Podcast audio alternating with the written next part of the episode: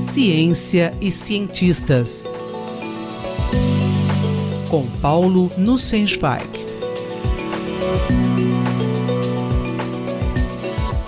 Professor Paulo Nussensweig, o que os estudos da física Chen Chung-Wu têm a ver com as descobertas de Leon Lederman? Caro Júlio, caras e caros ouvintes. Na semana passada, dentre os feitos do físico Leon Lederman, mencionei um experimento para observar a violação de paridade. Hoje gostaria de voltar ao tema para destacar o trabalho da professora Chen Xiongwu, que engrossa a lista de grandes cientistas a quem a Fundação Nobel não deu o devido reconhecimento. Boa parte das informações que apresento foram retiradas do livro Nobel Prize Women in Science Mulheres em Ciência de Prêmios Nobel. A professora Wu nasceu em 1912, numa pequena cidade próxima a Xangai, na China. Quando jovem, ela liderou grupos estudantis nacionalistas que organizaram boicotes contra o Japão. Nessa época, pouco antes da Segunda Guerra Mundial, manifestações patrióticas eram proibidas na China. Mesmo assim, Wu conseguiu que os estudantes fossem ouvidos pelo então presidente, Chiang Kai-shek. O pai de Wu era um grande apoiador de direitos iguais para mulheres e fez questão de lhe dar uma educação do mais alto nível. Além disso, um conselho dele serviu como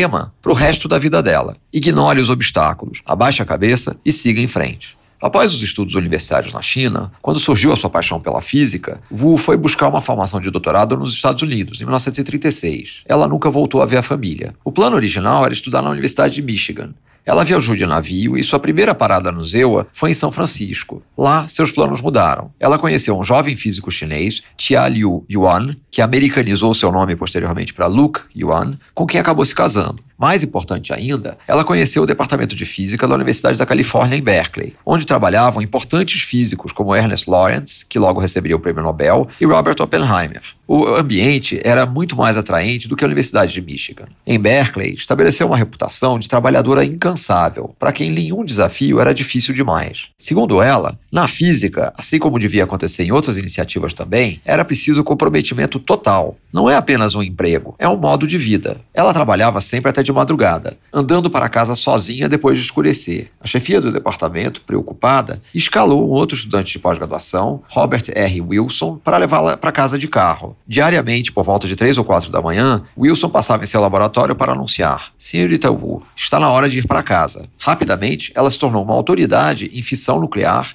e especialmente no chamado decaimento beta. Onde a professora Wu desenvolveu a carreira e qual foi sua contribuição mais importante? Depois de terminar seu doutorado, ela mudou mudou-se junto com o marido para a costa leste dos Estados Unidos. Em 1943, estava trabalhando como instrutora na Universidade de Princeton, enquanto a maioria dos físicos nucleares trabalhavam em Los Alamos no esforço de guerra norte-americano sob liderança de Robert Oppenheimer. Ainda em 1943, foi chamada para uma entrevista no Departamento de Pesquisa de Guerra, na Universidade de Columbia, em Nova York. Dois físicos passaram o dia examinando seu conhecimento de física, sem, porém, revelar os projetos secretos do laboratório, mas eles conduziram as entrevistas nos seus escritórios. Ao final do dia, perguntaram-lhe: Senhorita Wu, você sabe alguma coisa sobre o que estamos fazendo aqui? Ela respondeu: Desculpem, mas se não quisessem que eu soubesse o que estão fazendo, deveriam ter apagado as lousas. Ela foi contratada e começou a trabalhar no dia seguinte, permanecendo em Colômbia pelo restante da carreira. A contribuição mais notável dela foi a medida de violação de paridade, algo que a comunidade científica não esperava. Como era possível que as leis da física fossem diferentes do outro lado do espelho?